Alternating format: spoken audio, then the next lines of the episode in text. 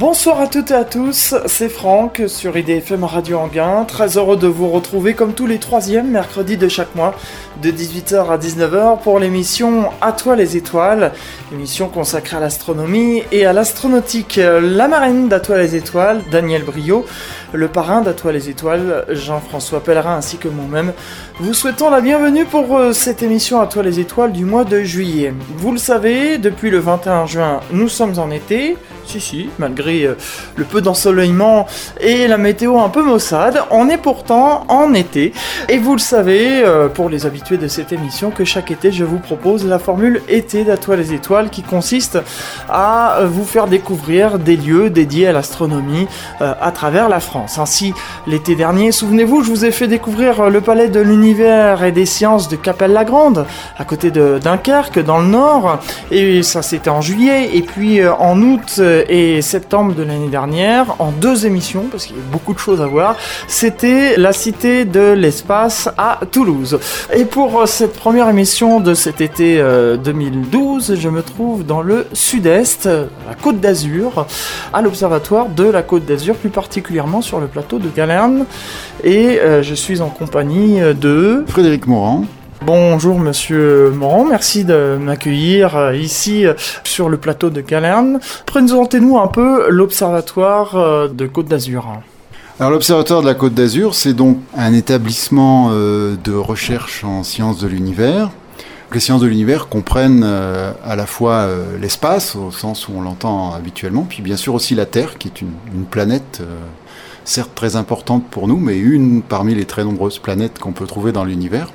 Donc il y a à peu près 450 personnes euh, qui travaillent sur euh, plusieurs sites, le site du Mont Gros à Nice étant le principal, et puis euh, le site d'observation de Calerne où nous nous trouvons, où travaillent environ une trentaine de personnes, et qui est le site d'observation astronomique de l'Observatoire de la Côte d'Azur. Est-ce qu'on peut faire un peu un historique des différents sites? Alors le, site du Mont Gros euh, est le plus ancien puisqu'il euh, date des années 1880. Il a été euh, créé par un, un mécène, Raphaël Bischofsheim, et ça n'est que beaucoup plus tard, au début des années 70, qu'a été créé à l'époque le, le, CERGA, le Centre d'études et de recherche géodynamique et astronomique, qui comprenait donc deux sites, le site de Grasse, et le site de Calerne, qui a été euh, officiellement créé en 1974. Et en 1988, les deux établissements ont fusionné pour donner naissance à l'Observatoire de la Côte d'Azur, dont euh, le site de Calerne est devenu le principal site d'observation depuis cette date. Pour être à l'abri de la pollution lumineuse, je pense? Alors c'est un site qui a été choisi pour un certain nombre de critères des critères de, qualité euh, lumineuse, euh, effectivement, alors qui sont un peu moins bons aujourd'hui qu'à l'époque, il y a une quarantaine d'années. Et puis également, euh, principalement pour le nombre de nuits claires, de nuits sans nuages. Donc effectivement, le plateau a une situation très particulière. Il est très près de la mer et il monte très vite puisqu'on est à 1300 mètres d'altitude et qu'à vol d'oiseau, on doit être à une vingtaine de kilomètres de la mer. Et ces conditions géographiques particulières font qu'on a effectivement des nuits claires très nombreuses, en particulier l'hiver, où très souvent les nuages sont en dessous de nous. La côte est couverte et nous on est au-dessus des nuages et on a des nuits d'hiver en particulier euh, magnifiques. Vous organisez des visites pour le public? Effectivement, il y a des visites organisées pour le public du, du site de Calerne tous les dimanches euh, à 15h15 du mois de mai au mois de septembre. Et puis euh, toute l'année, il y a des visites du site de Nice sur le Mont Gros, donc les mercredis, samedis et dimanches à 14h45 qui elles ont lieu toute l'année. Alors nous on fait pas ça toute l'année ici à Calerne parce que comme vous l'avez compris on est assez haut en altitude, en montagne et donc c'est relativement difficilement accessible durant les mois d'hiver. Je me doute, oui. Il y a différents bâtiments que nous irons voir tout à l'heure. Alors bon, c'est de la radio, ça va pas être très radiophonique ce que je vais vous demander, mais quand même de nous faire un petit descriptif des différents bâtiments sur le site. Alors il y a, il y a divers bâtiments, bâtiments administratifs et d'accueil. Un bâtiment qu'on appelle l'hôtel, qui permet donc euh, aux observateurs et, et, aux missionnaires de pouvoir se reposer. Un bâtiment très important qui est l'atelier de mécanique et les services techniques, parce qu'il y a énormément d'instruments ou de parties d'instruments qui ont été construits sur place, hein, directement sur place. Donc c'est une contribution extrêmement importante, ça permet de faire euh, beaucoup d'instruments prototypes, de faire évoluer très vite les instruments, d'avoir des interventions euh, extrêmement rapides sur les instruments, hein, ce qui permet d'avoir un taux de remplissage et de, fonctionnement euh, des dix instruments très important une conception sur place et une évolution, j'ai envie de dire, en temps réel de l'instrumentation. La plupart des instrumentations scientifiques euh, qu'on verra plus tard sur le plateau ont été réalisées ici, en dehors des, très grosses pièces, des très gros instruments comme le télescope de Schmidt par exemple, ou bien la partie télescope de l'instrument MEO. Ici, c'est la, tour d'accueil. Tour parce que, effectivement, là où nous sommes, là, perché à, quelques mètres au-dessus du sol, eh bien, il y a un poste de surveillance du site. Et euh, sous nos pieds, dans la salle qui est sous nos pieds, on accueille effectivement le, grand public et les scolaires lors des visites euh, tout public ou bien des, parcours scolaires. Alors si maintenant, si on se retourne, on va être du côté de la partie euh, vraiment instrument, avec tout au fond l'instrument MEO, donc on ira voir tout à l'heure, le grand interféromètre à deux télescopes qui, comme vous pouvez le voir, a une forme architecturale un peu particulière, un certain nombre d'instruments ici au premier plan qui sont les instruments d'étude du Soleil et le télescope automatique Tarot. Ensuite, euh, au fond, près de la falaise, le télescope de Schmidt. Et on a fait à peu près le tour de ce qu'on peut trouver sur le site, dont on fera un, parcours un peu plus détaillé dans la suite. Alors comme il fait encore euh, jour et qu'on a encore le, soleil assez haut dans le ciel, eh bien je vous propose de commencer par les instruments d'observation du soleil et euh, on va donc se rendre dans le bâtiment Picarsol. Allons-y. Nous sommes ici euh, dans un lieu où on peut entendre autour de nous euh, les machines qui tournent. Où sommes-nous exactement? Alors nous sommes euh, à l'intérieur de l'instrument Picarsol, qui est un instrument qui est dédié à l'observation du Soleil et en particulier à la mesure de son diamètre et de ses variations. Alors là, on, voit justement sur des écrans ordinateurs l'image du Soleil. Comment ça se passe cette observation? Il y a un appareil qui est dirigé vers le Soleil, je pense?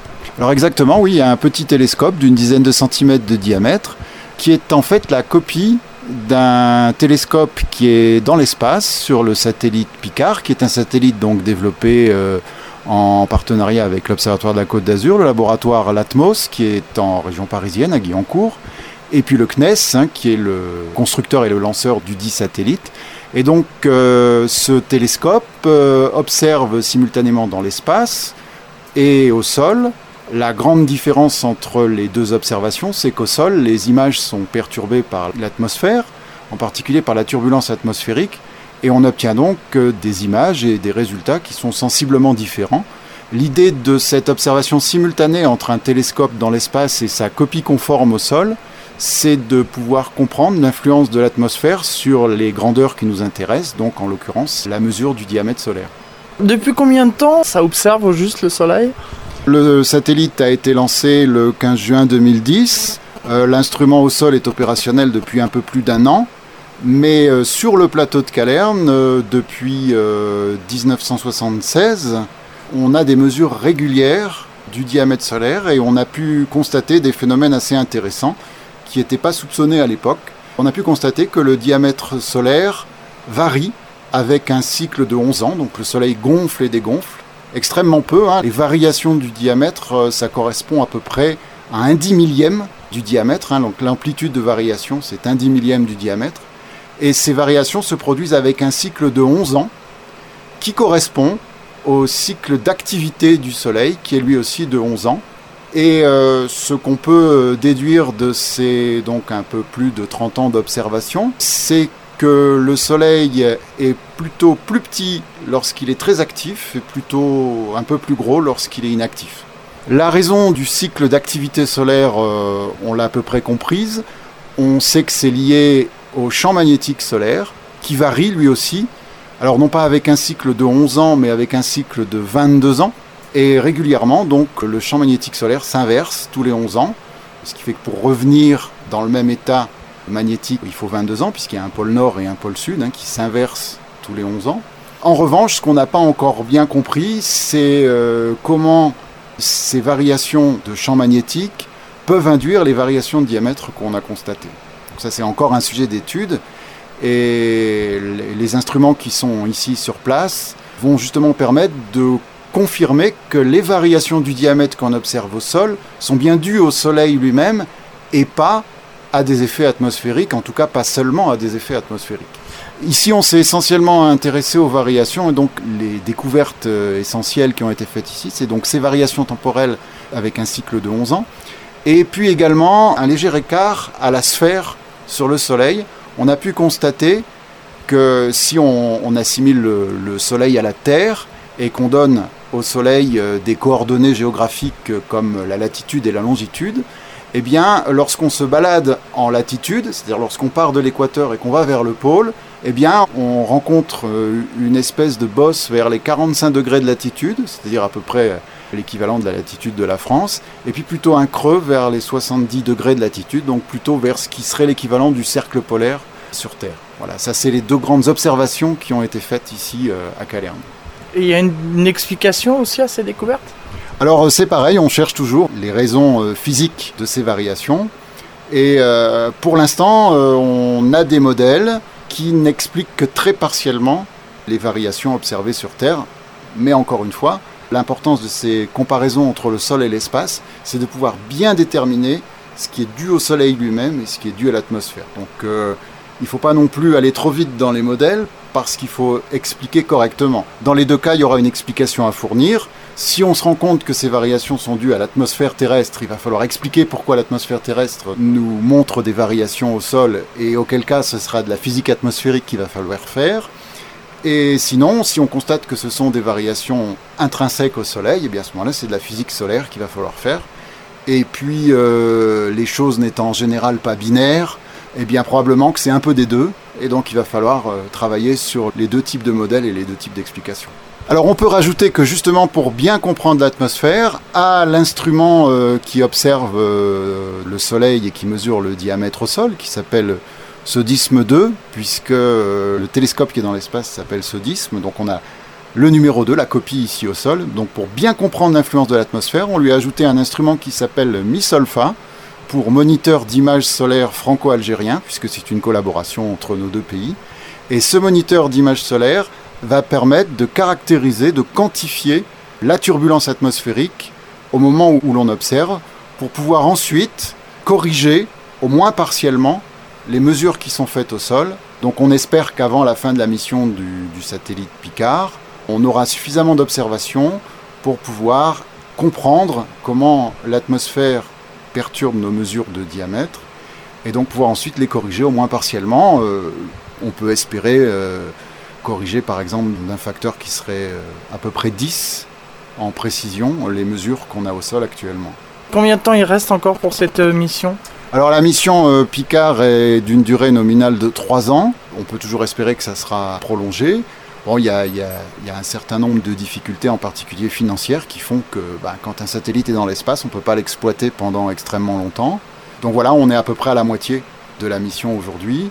Et euh, ensuite, donc, on pourra toujours continuer à observer avec l'instrument au sol, en exploitant euh, éventuellement des images d'autres satellites, et pourquoi pas, dans l'idéal, d'un Picard 2 qui serait lancé beaucoup plus tard. Eh bien merci, je pense qu'on peut aller découvrir un autre lieu du plateau Bah absolument, oui. Alors allons-y. Nous sommes maintenant dans un autre lieu, une gigantesque coupole et un gigantesque télescope aussi. Ah, effectivement, c'est un télescope dit télescope de Schmidt, puisque c'est Monsieur Schmidt dans les années 1920 qui a inventé cette configuration. Certes, c'est un télescope, mais on peut en fait le considérer comme un appareil photo. C'est effectivement un appareil photo, certes un peu grand, puisque son miroir euh, primaire fait 1m50 de diamètre. Et euh, la configuration optique qu'a inventé M. Schmidt permet de faire des photos du ciel sur un très grand champ. Classiquement, un télescope permet de voir une surface de taille euh, typiquement celle de la pleine lune, et le télescope de Schmidt permet de photographier une surface du ciel qui correspond à un carré de 10 pleines lunes de côté. Ça correspond sur le ciel, pour ceux qui connaissent un peu les constellations, à l'équivalent de la surface du rectangle de la grande ours, de la, de la casserole, sans sa queue. Alors donc, comme je disais, c'est un appareil photographique. Donc, euh, on a utilisé au début de son fonctionnement, c'est-à-dire euh, à partir du milieu des années 70, des plaques photographiques, hein, des plaques de verre, qui étaient un petit peu fragiles de par leurs matériaux.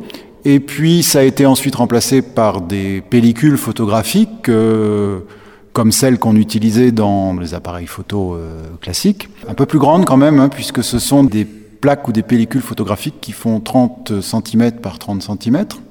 Et donc, ça correspond, comme je le disais, à une surface d'à peu près 10 pleines lunes sur 10 pleines lunes. Puis ensuite, euh, à partir de la fin des années 80, on a commencé à tester les capteurs numériques, ceux qui équipent maintenant euh, les appareils photo du même nom, avec des surfaces évidemment beaucoup plus petites que 30 cm sur 30, puisqu'encore aujourd'hui on n'y arrive pas. Et c'est une des raisons pour lesquelles euh, l'utilisation de ce télescope a été abandonnée à partir du début des années 2000.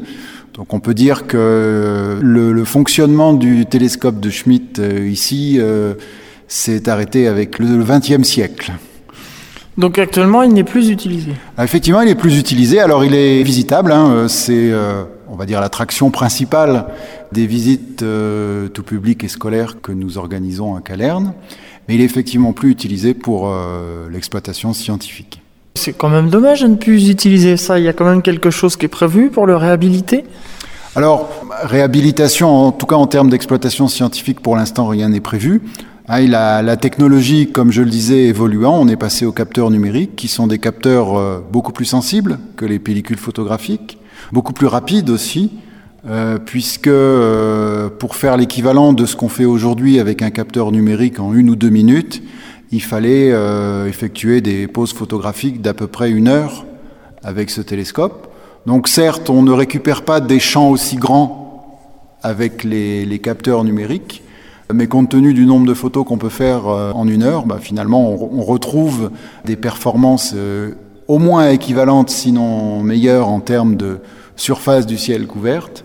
Et puis surtout, l'avantage du numérique, c'est que ça peut être traité par un ordinateur. On peut donc facilement identifier euh, les dizaines de milliers d'objets qui peuvent se trouver sur un cliché, ce qui pouvait prendre jusqu'à une semaine lorsqu'on exploitait les pellicules photographiques euh, à l'œil au début des années 70. Mais sinon, euh, je sais pas, une association, par exemple, qui pourrait... Euh, alors on peut toujours envisager effectivement de l'exploitation par une association qui devrait avoir quand même beaucoup de moyens parce que c'est encore une fois c'est un instrument que bon on le on le voit pas à la radio certes mais qui est assez gros, assez lourd, assez complexe dont la maintenance est extrêmement euh, lourde et coûteuse. Donc c'est peut-être pas un cadeau à faire à, une association. Après, comme je l'ai dit, euh, on le maintient quand même dans un état euh, relativement correct. Il est encore capable de fonctionner aujourd'hui. Hein. Il y aurait pas grand-chose à faire pour le, remettre en, observation. On l'exploite, nous, euh, essentiellement pour les aspects diffusion des connaissances auprès euh, du public et des scolaires, comme je l'ai dit. Voilà. Peut-être on peut parler de la science qui a été faite avec ce télescope. Donc il est à, l'origine de découverte de nombreuses comètes, de plusieurs astéroïdes. Le plus célèbre euh, découvert ici étant Toutatis, puisque c'est un astéroïde dit géocroiseur, c'est-à-dire qui potentiellement peut menacer la planète Terre. En tout cas, l'orbite de Toutatis croise l'orbite de la Terre. Alors, il n'y a pas de danger imminent, hein, je précise tout de suite. Euh, aussi loin qu'on puisse calculer, Toutatis ne devrait pas rentrer en collision avec nous. Mais c'est l'astéroïde le, plus célèbre euh, qui a été découvert ici, euh, celui qu'on a sans doute le mieux étudié ensuite. Il y en a de nombreux autres. Et puis il y a aussi beaucoup de découvertes de supernovas, à peu près une trentaine, qui ont été découvertes ici avec le télescope de Schmidt. Voilà donc euh, pour euh, la visite de cet immense télescope. Euh, je m'en lasse pas de le regarder et je me dis que c'est vraiment dommage qu'il ne soit plus en, en, état de marche. Espérons peut-être qu'un jour, qui sait. Il est en état de marche, mais il n'est plus utilisé. Voilà, c'est ça. Je voulais dire euh, le voir marcher, quoi. Merci donc pour euh, cette visite. On va s'interrompre quelques instants le temps d'une pause musicale, ce qui va nous donner l'occasion de nous rendre dans un autre lieu euh, pour la suite de cette émission À toi les étoiles. À tout à l'heure. IDFM 98 FM De retour ici, euh, non pas dans les studios d'IDFM Radio Anguin, j'allais le dire, mais non, on est ici sur le plateau de Calerne pour euh, cette émission à toi les étoiles, la première de cette formule de l'été 2012. Je change d'interlocuteur, alors je vais lui demander de se présenter. Bonjour, je suis Philippe Benjoya, je suis professeur à l'Université de Nice et je suis chargé de la mission enseignante à l'Observatoire de la Côte d'Azur. Et euh, je suis avec mes collègues Jean-Pierre Rivet du CNRS et euh, l'UAB astronome responsable de ce projet euh, C2PU, le centre pédagogique Planète Univers.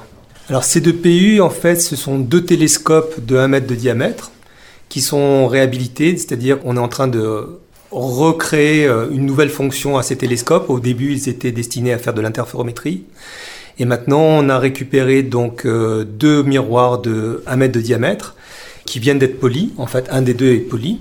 Et on va destiner ces télescopes donc à une observation visuelle et les mettre euh, au profit des étudiants de, Nice dans le cadre d'un nouveau master qui s'appelle Image 2E. On pourra en reparler si vous voulez.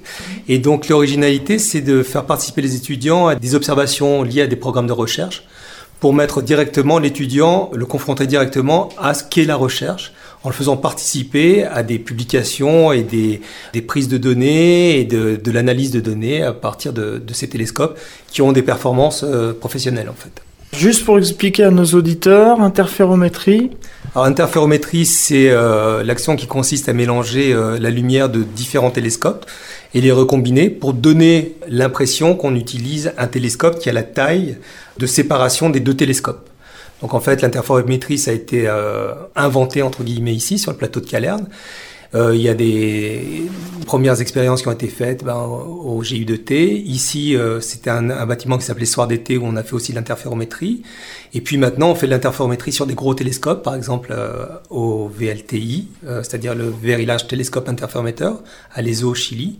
Et le concept, en fait, est celui qu'on a développé ici. Et donc maintenant, ce bâtiment-là, lui, n'est plus destiné à cet objectif-là, l'interférométrie, parce que maintenant, on a, on a perfectionné et puis on a des télescopes qui font ça très bien euh, avec des grandes distances entre les télescopes. C'est-à-dire que maintenant, euh, avec le VLTI, on arrive à avoir des informations astrophysiques d'un télescope de 100 mètres de diamètre. Et nous, maintenant, ici, ben, on récupère les locaux pour, euh, pour lui donner une nouvelle vie, une nouvelle jeunesse à, à ce bâtiment. Alors, une petite visite guidée? Oui. Je vous suis. Alors, on arrive ici dans le premier des deux télescopes. C'est un télescope de 1 mètre de diamètre. Le miroir principal fait 1 mètre de diamètre. Le miroir a été taillé euh, par David Vernet, qui est un ingénieur opticien au Collège de France. Euh, il est en zéro dur, c'est-à-dire c'est un matériau, c'est une espèce de verre qui est très résistant aux dilatations thermiques. Et euh, on a eu la chance d'avoir euh, le génie, je ne mets, pas de guillemets, de David Vernet qui a réussi à tailler et à polir ce miroir en rendant les, aspérités du miroir plus petites que le trentième de la longueur d'onde qui viendra toucher ce miroir. C'est-à-dire dans le visible, on a quelque chose qui fait 500 nanomètres, c'est-à-dire un demi-micron à la moitié d'un millième de millimètre. Et lui, le polissage de, son miroir, il a réussi à faire en sorte que les aspérités soient un trentième de cette longueur d'onde. Donc c'est un miroir de très grande qualité, qui est là dans son, barillet, c'est-à-dire euh, la marmite, entre guillemets, qui tient le, miroir. Ça, ça a été conçu dans les ateliers de, l'Observatoire de la Côte d'Azur. Et ce télescope-là, en fait, c'est deux télescopes en un, puisqu'en fonction de là où on récupère la lumière, soit au foyer primaire, soit au foyer secondaire, on va avoir des champs plus ou moins euh, grand sur le ciel, on va pouvoir faire de la science sur différents sujets.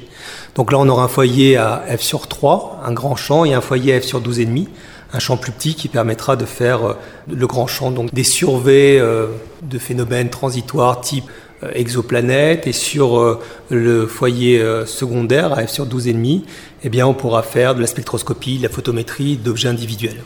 Voilà. Puis l'autre télescope, donc qui est exactement le jumeau de celui-là, aura lui aussi euh, deux foyers, ça sera donc deux télescopes en un. Un avec le foyer secondaire à f sur 12,5 comme euh, celui-ci, et puis un autre avec un foyer à f sur 35, donc là avec un très petit champ, avec la particularité de pouvoir renvoyer euh, le faisceau de lumière sur un banc optique, c'est ce qu'on appelle un foyer coudé, sur lequel on pourra interposer de l'instrumentation et faire du développement instrumental sur le ciel directement. Alors on voit cet instrument, alors c'est pas très radiophonique, mais cet instrument est, immense. Les dimensions, ça fait combien? Alors là, je vais demander à mon collègue Jean-Pierre euh, Rivet, ce qui peut vous donner des détails euh, techniques. Alors les dimensions, bonjour tout d'abord. Euh, donc les dimensions de cet instrument? Alors le miroir principal fait 1,06 m de diamètre. Donc le diamètre mécanique, le contour du disque de verre, et son diamètre optique, c'est 1,04 m. Sa longueur focale sera de un peu plus de 2900 mm, presque, presque 3 mètres on va dire. Le poids de la partie euh, miroir plus son support dépasse les 560 kg et c'est tenu par une monture dite à berceau, donc une monture qui a une géométrie telle qu'elle peut compenser la rotation de la Terre. Pour son jumeau, de l'autre côté, même chose. Alors, pour tout ce qui est, euh, disons, mécanique, ceux qui sont identiques, la seule différence sera, d'une part, l'épaisseur du miroir. Notre deuxième miroir sera plus fin, plus léger, et plus léger, ça ne veut pas dire plus facile, bien au contraire. Ça veut dire que la pièce qui va le tenir devra être plus complexe pour absorber mieux ses flexions, pour le rendre plus rigide, pour tricher un petit peu avec la gravité. Donc de légères différences, je dirais purement internes et purement techniques. Sinon, pour tout le reste, la mécanique sera la même. Simplement, la conception optique est légèrement différente. Elle donnera accès à des foyers euh, ouverts à f sur 12,5. Ça veut dire ceux qui ont fait de la photographie comprennent le, c'est le rapport entre le diamètre et la longueur focale. Et un autre foyer, beaucoup plus longue focale, f sur 30, qui permettra de voir des détails, qui agira un peu comme une loupe en quelque sorte. Je vous remercie. Alors, je voyais euh, en tournant autour de cet instrument qu'il y a euh, des petits trous qui donnent dans une autre pièce. Alors justement, à l'origine, c'était deux télescopes dont on recombinait euh, la lumière pour faire de l'interférométrie. Donc il y a un système de miroir qui permet de renvoyer, attention à la tête, la lumière sur un banc optique. Là, on passe dans la pièce où la lumière est renvoyée. Donc là, on a un petit miroir et puis un banc optique, c'est-à-dire une table très stable sur laquelle on peut poser euh, de l'instrumentation et puis faire des réglages très fins. donc là, ça pourra servir éventuellement à faire de l'optique adaptative, à faire de la coronographie. À l'époque, ça servait à renvoyer euh, la lumière euh, de ce télescope vers un autre banc optique. Là, on passe dans une, autre pièce. pièce. Donc là, vous êtes sur euh, le banc optique qui est en fait du marbre, qui repose sur des piliers scellés pour que ça soit très stable, très stable d'un point de vue par rapport aux vibrations et très stable d'un point de vue dilatation thermique. Et de l'autre côté, donc c'est quelque chose qui doit faire une dizaine de mètres à peu près. Hein. Et de l'autre côté, on a ben, le pendant, on a un petit trou qui permet de renvoyer la lumière du deuxième télescope. Et euh, à l'origine, donc, on mélangeait cette lumière euh, pour faire ce qu'on appelle les interférences. Et à partir des interférences, on remontait comme ça à des diamètres ou bien à des séparations d'étoiles. On continue, donc bah, on va faire le, tour du bâtiment. Voilà, on va aller voir euh, le deuxième télescope. Là, on arrive dans un atelier apparemment. Un atelier, oui, qui est équipé pour tout ce qui est euh, mécanique, qui est assez bien équipé. Donc, on, peut vivre en, autonomie par rapport à tout ce qui est euh, mécanique et optique. Là, on passe vers la troisième pièce où on a le deuxième tableau optique le pendant de, de la première pièce, et on voit ici, enfin vous auditeurs ne voyez pas, mais vous vous attestez, le petit euh, goulet par où euh, la lumière sort du télescope et va se réfléchir sur le petit miroir qu'on voit. Et donc euh, Jean-Pierre, peut-être tu peux parler de ce montage qui permet, quelle que soit la position du télescope, de récupérer la lumière.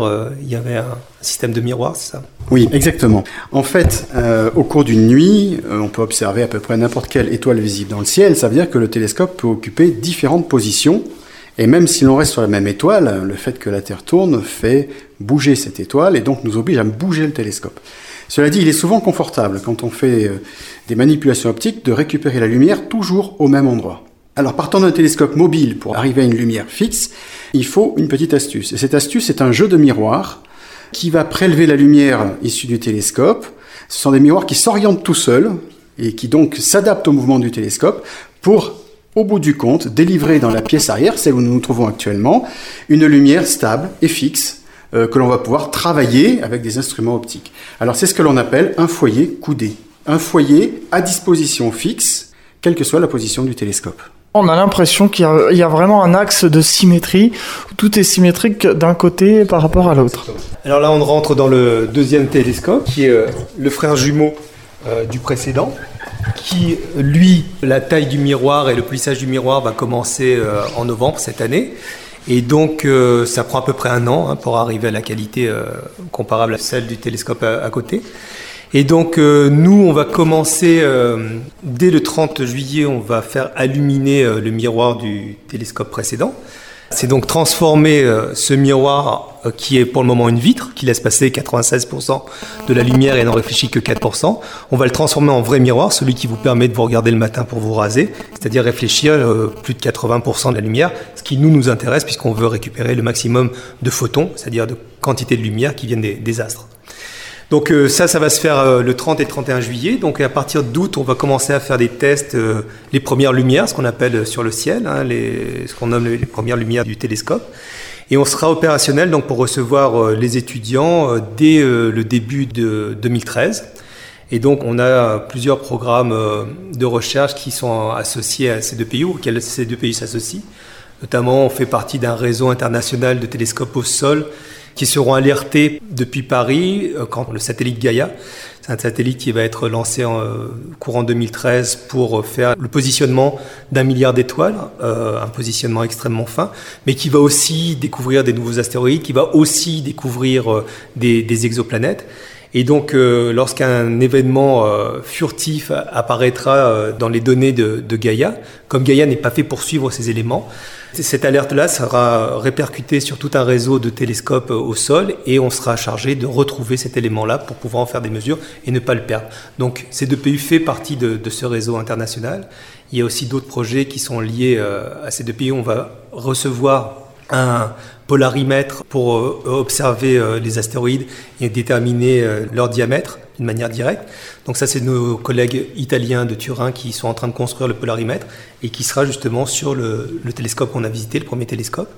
Donc d'emblée, nos étudiants donc, euh, de l'Université de Nice, mais aussi des étudiants d'Europe et des étudiants euh, nationaux, puisque à terme, euh, le télescope sera accessible à distance par une interface web donc on pourra mutualiser euh, nos programmes d'enseignement et de recherche avec d'autres universités euh, nationales et européennes. Et donc dès euh, début 2013, on, sera à même de, proposer à nos étudiants locaux d'abord eh une série de, travaux pratiques et une série de, mesures liées à des programmes de recherche.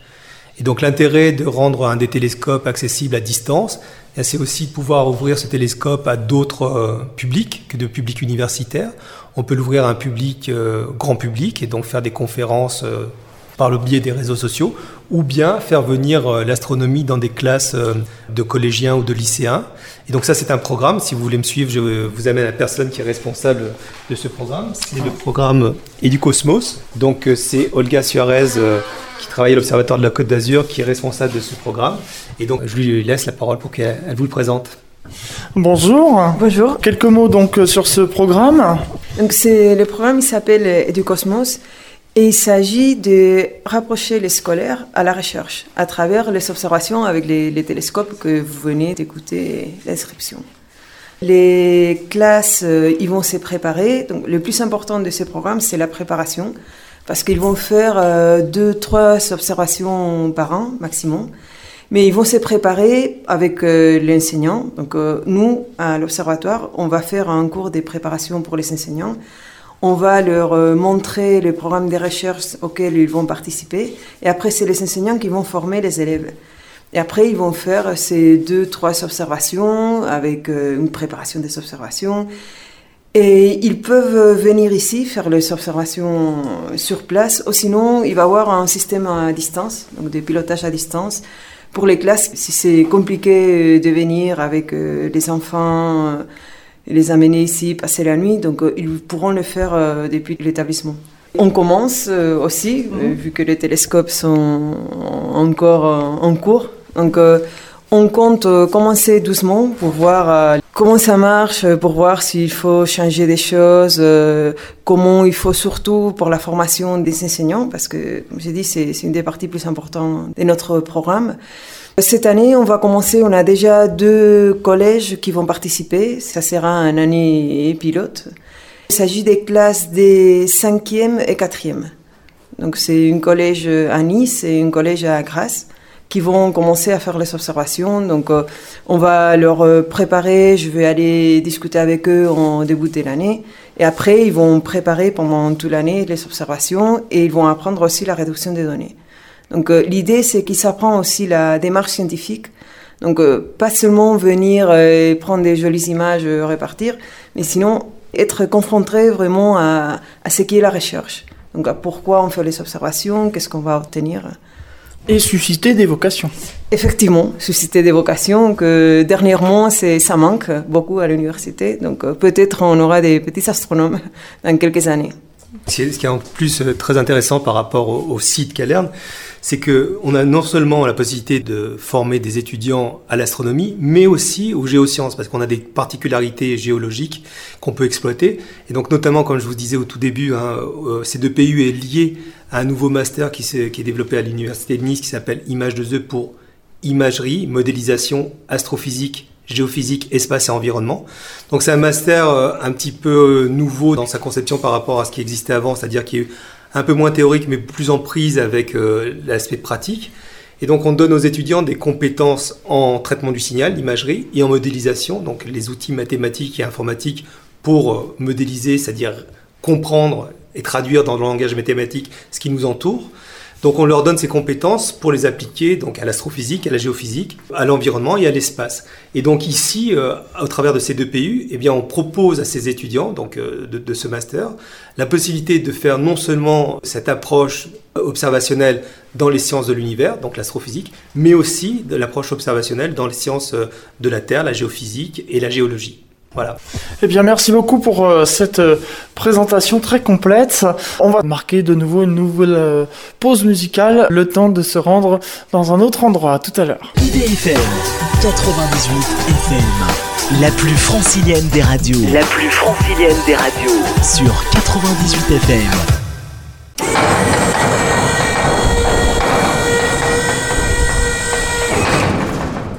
De retour, on est ici sur le plateau de Calerne pour cette émission à Toi les étoiles, la première de cette formule de l'été 2012. Et euh, je suis toujours avec Frédéric Morand.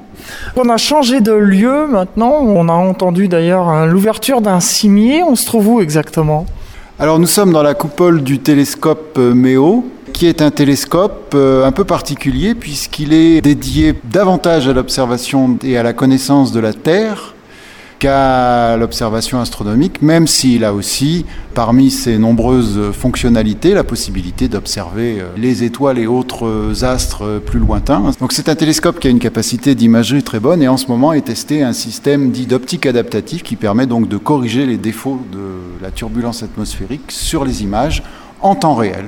Ce télescope, pour sa fonctionnalité essentielle, est un télescope qui va permettre de mesurer la distance entre nous et des satellites artificiels, ou bien entre nous et le satellite naturel de la Terre qui est la Lune.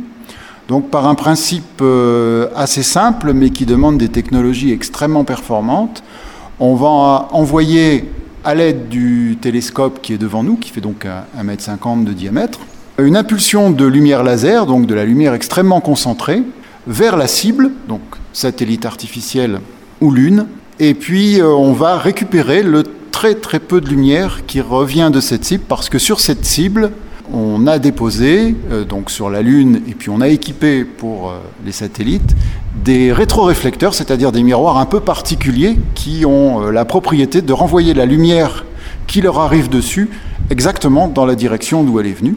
Et donc on va récupérer le très très peu de lumière qui revient avec ce télescope d'un mètre cinquante de diamètre, et on va tout simplement chronométrer le temps qu'a mis la lumière pour faire l'aller-retour avec un chronomètre extrêmement précis, puisque les chronomètres qu'on est obligé d'utiliser pour ces mesures sont des chronomètres qui ont une précision d'un mille milliardième de seconde, parce que la lumière, ça se promène très vite.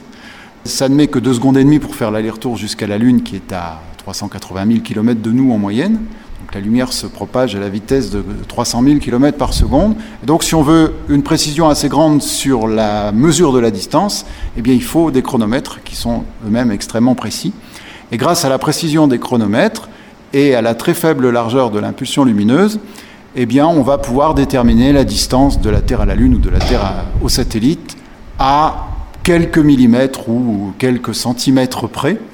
Et donc la mesure de cette distance nous permet de reconstituer la trajectoire des satellites, lesquels satellites tournent autour de la Terre parce qu'ils sont plongés dans le champ de gravitation terrestre, dans le champ d'attraction terrestre.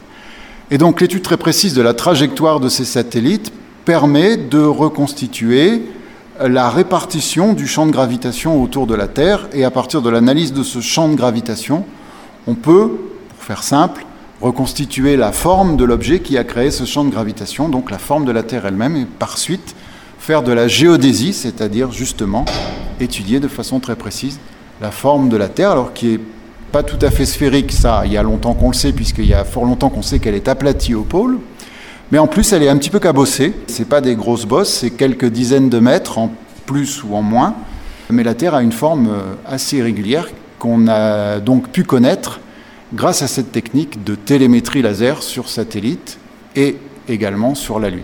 Les rétroréflecteurs qui sont sur la Lune ont été posés par euh, les astronautes des missions Apollo? Alors, il y a trois panneaux rétroréflecteurs qui ont été déposés effectivement par des missions Apollo.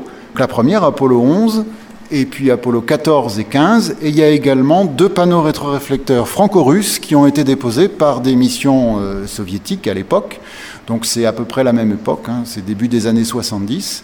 Mais là, par des missions automatiques, hein, puisque les soviétiques n'ont jamais envoyé d'hommes sur la Lune. Donc il y a deux panneaux rétroréflecteurs qui sont franco-russes. Il y a encore aujourd'hui assez peu d'instruments qui font de la télémétrie laser jusqu'à la Lune. Il y en a à peu près une quarantaine qui font de la télémétrie laser sur satellite et euh, trois ou quatre qui font de la télémétrie laser sur la Lune. Alors on entend des bruits autour de nous, puisque vous avez entendu tout à l'heure l'ouverture du cimier, et là je pense que les bruits qu'on entend, c'est euh, parce que le soleil est en train de se coucher et c'est la tôle qui se contracte. Oui, effectivement, c'est tout à fait ça. hein. On a un, magnifique coucher de soleil, euh, encore aujourd'hui. Et euh, dès que la nuit sera suffisamment tombée, eh bien, le télescope va se mettre en fonction.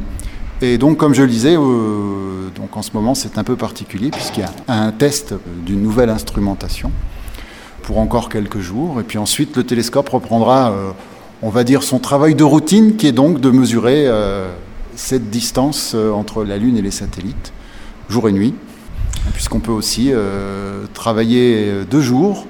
Ça pose pas trop de problèmes. Alors évidemment, deux jours, il y a un peu plus de lumière parasite puisqu'il y a la lumière du soleil. Mais comme cet instrument envoie sa propre lumière avec des caractéristiques bien particulières, eh bien, il est capable au retour de savoir si la lumière qu'il reçoit correspond à ces caractéristiques bien particulières ou au contraire est une lumière différente, en l'occurrence la lumière du soleil. Alors euh, quand on se trouve dehors, on voit de nuit le, le laser? Alors on peut effectivement voir le laser, en particulier si la nuit est un petit peu humide, hein, puisque l'humidité de l'air diffuse la lumière du laser, donc c'est un très beau vert, un peu émeraude, pratiquement le maximum de sensibilité de notre œil. C'est assez joli, effectivement. Il est même arrivé que euh, bas, à Cossol, en bas du plateau, on voit le laser. euh, lorsque là, il y a vraiment beaucoup d'humidité. Alors évidemment, c'est pas les nuits qui sont préférées par les observateurs, puisque si on voit le laser, eh bien, ça veut dire que c'est de la lumière qui ne s'en va pas vers la cible, et donc on perd un peu en efficacité. Ces nuits-là, par exemple, euh, on n'observera pas la Lune parce qu'on sait qu'on n'aura pas de retour de sa part. Qu'est-ce qu'on peut euh, rajouter euh, avant de quitter ce lieu et d'aller en visiter un autre? Peut-être quelques informations sur la science qui est faite euh, à partir de ces mesures. Comme j'ai dit, l'objectif principal, c'est de faire de la géodésie, d'étudier la forme de la Terre. Mais qui dit étude de la forme de la Terre, donc de la surface de la Terre, dit aussi étude des mouvements à la surface de la Terre. Comme on le sait maintenant depuis un certain temps, la croûte terrestre n'est pas faite d'un seul bloc, mais elle est constituée de plaques qu'on appelle des plaques tectoniques et qui se déplacent les unes par rapport aux autres. Et comme il y a, euh, je le disais tout à l'heure, aujourd'hui une quarantaine de stations laser réparties à travers le monde, eh bien ces stations laser sont posées sur des plaques différentes et donc en faisant les mesures à partir des différentes plaques, eh bien on arrive à mesurer le mouvement, hein, la vitesse de déplacement des plaques les unes par rapport aux autres. Alors c'est de l'ordre de euh, 1 à 2 cm par an pour les mouvements les plus lents, jusqu'à une vingtaine de centimètres par an pour les plaques les plus rapides. Et puis on mesure aussi les mouvements dans l'autre sens, c'est-à-dire la montée et la descente du sol. Tout le monde connaît les marées, en particulier les gens qui habitent au bord de la mer, plus l'Atlantique que la Méditerranée. Il y a des marées en Méditerranée, mais il euh, faut vraiment être observateur pour les voir. Elles sont très faibles, mais elles existent. Elles sont beaucoup plus évidentes en Atlantique. Et comme on, le sait, ces marées sont dues à l'attraction principalement de la Lune, secondairement du Soleil, mais qui agit pour un tiers à peu près dans l'amplitude de la marée. Et donc cette attraction de la Lune et du Soleil s'exerce évidemment sur la totalité de la surface de la Terre. Et comme la Terre n'est pas réellement un bloc solide et rigide, mais constitué d'une croûte solide très fine sur quelque chose qui en dessous est mou, visqueux, le magma qu'on peut voir émerger lors des éruptions volcaniques, eh bien la Terre elle-même se déforme sous l'effet des marées. Et donc le sol sur lequel on se trouve là en ce moment subit lui aussi des phénomènes de marée, monte et descend d'à peu près une vingtaine de centimètres, un peu au même rythme que la marée euh, liquide, si on peut dire, la marée de la mer. Et tout ceci donc peut être calculé par les tirs laser. Alors effectivement, puisqu'on ne voit pas le sol sur lequel on se trouve monter et descendre, tout simplement parce qu'on n'a pas de repère. Hein. Euh, le sol monte et descend globalement jusqu'à notre horizon. Au contraire, les, les, satellites ou même la Lune, qui sont les cibles de cet instrument, eux sont des points de repère et donc on voit très bien la station monter et descendre donc de ces quelques dizaines de centimètres par rapport aux cibles qui sont visées. Eh bien, merci. Alors, il y a un petit peu de vent, hein, vous l'avez entendu, parce qu'il y a du Mistral. Euh, c'est pour ça qu'il va peut-être mieux qu'on ferme le, le CIMI avant de partir. Eh bien, on va fermer.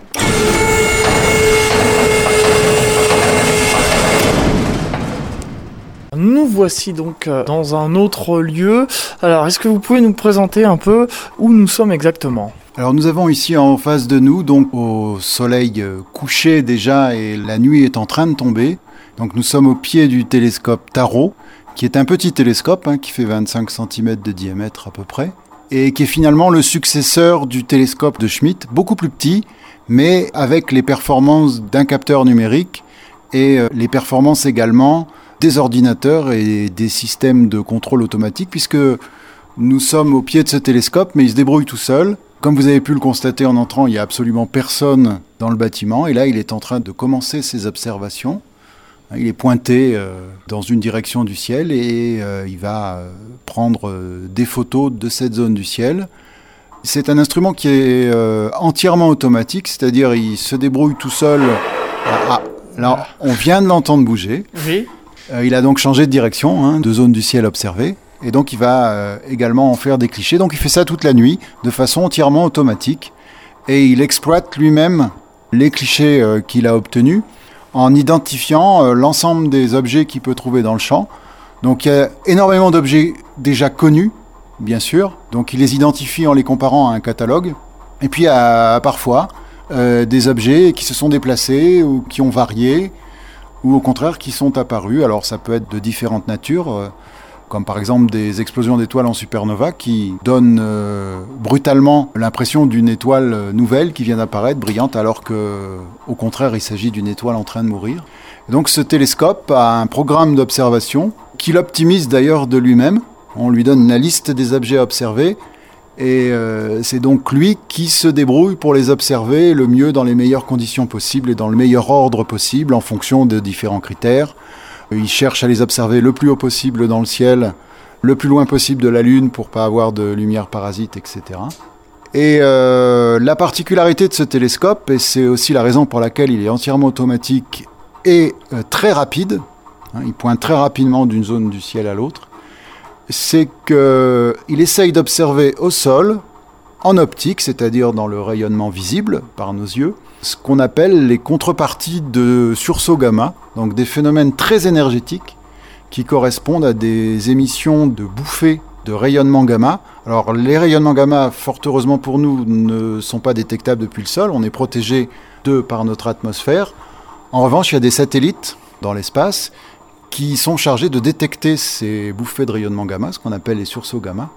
Et donc en moins d'une trentaine de secondes, entre la détection de ce rayonnement gamma euh, dans l'espace et le premier cliché pris, en moins d'une trentaine de secondes, donc l'information est descendue au sol, Tarot la reçoit, et dès qu'il la reçoit, en moins de trois secondes, il pointe sur la zone pour voir si on arrive à détecter en optique une contrepartie de cette émission de rayonnement gamma. Alors pourquoi c'est important de détecter des choses en optique? Parce qu'en optique, on a énormément d'instruments qui permettent de comprendre la nature de l'objet, la nature du rayonnement, la taille de l'objet, la vitesse euh, d'éjection des matériaux, puisque ces phénomènes très énergétiques correspondent forcément à des explosions, qui permettent aussi de mesurer la distance de ces objets. Et on s'est rendu compte euh, que c'était vraiment extrêmement énergétique parce que la plupart de ces objets sont très lointains. Donc Tarot, euh, à ce jour, a suivi à peu près 80 sursauts. Il a dû détecter une vingtaine de contreparties sur ces 80 sursauts. Alors effectivement, on a eu euh, l'occasion d'entendre pour les auditeurs et de voir nous la vitesse de déplacement effectivement. Donc c'est d'après la carte du ciel bien sûr qui se localise. Oui, alors pour les, les objets de son programme, il se localise d'après effectivement la, la carte du ciel et les coordonnées euh, qui lui sont fournies. Et puis pour la détection des sursauts gamma, bah, c'est des coordonnées qui sont euh, calculées par les satellites et fournies par eux, descendues au sol et ensuite transmises sur l'ensemble de la planète au télescope euh, Teltaro qui font la détection de contrepartie optique, donc tout simplement via le réseau Internet. Bien écoutez, je regarde ma montre et malheureusement on arrive euh, au terme de cette émission euh, à toi les étoiles. On vous écouterait parler encore euh, pendant des heures. Comme on arrive au terme de cette émission, et bien comme le veut la tradition, je demande toujours aux intervenants un mot de la fin pour conclure. Alors pour conclure cette première émission de l'été, ici sur le plateau de Calerne, euh, le mot de la fin. Alors le mot de la fin, eh bien on voit les, les premières étoiles euh, apparaître parce qu'effectivement le soleil n'est pas couché depuis longtemps. On commence à voir quelques constellations. Puisque c'est l'été, euh, mon mot de la fin sera simplement d'encourager tout le monde à sortir la nuit, à s'éloigner des villes, et puis euh, simplement, même sans connaître le nom de toutes les étoiles ou, ou le nom des constellations, simplement lever les yeux vers le ciel et regarder la beauté du ciel et des étoiles. J'encourage surtout les citadins à faire ça parce que malheureusement pour eux, les cieux étoilés euh, deviennent de plus en plus difficiles à voir euh, dans les villes. Et euh, c'est dommage parce que c'est un spectacle magnifique. Le mot de la fin est simplement de profiter de la beauté des choses et du ciel nocturne en particulier. Merci beaucoup euh, de votre accueil euh, ici sur euh, la Côte d'Azur, euh, sur euh, ce plateau de Galerne. Merci à, à Cyril Baudouin et à toute l'équipe de cet observatoire de Côte d'Azur. On se donne rendez-vous pour une prochaine émission. Ce sera le 15 août, un jour férié, mais l'émission À toi les étoiles aura lieu toujours dans le cadre des émissions de l'été. Et là, eh bien, ce sera au pic du midi. Euh, donc euh, soyez au rendez-vous. Et euh, À toi les étoiles continue sur internet. hein. Vous tapez sur le moteur de recherche À toi les étoiles et vous trouverez sur internet. Merci à toutes et à tous. Dans un instant, le journal de Radio France Internationale. Ensuite, c'est Off avec le Mag Music. Et vous retrouvez ensuite Patrick Mollis pour Country and Souvenir. Rendez-vous le 15 août. Au revoir à tous et bonnes vacances pour ceux qui y sont. IDFM 98 FM.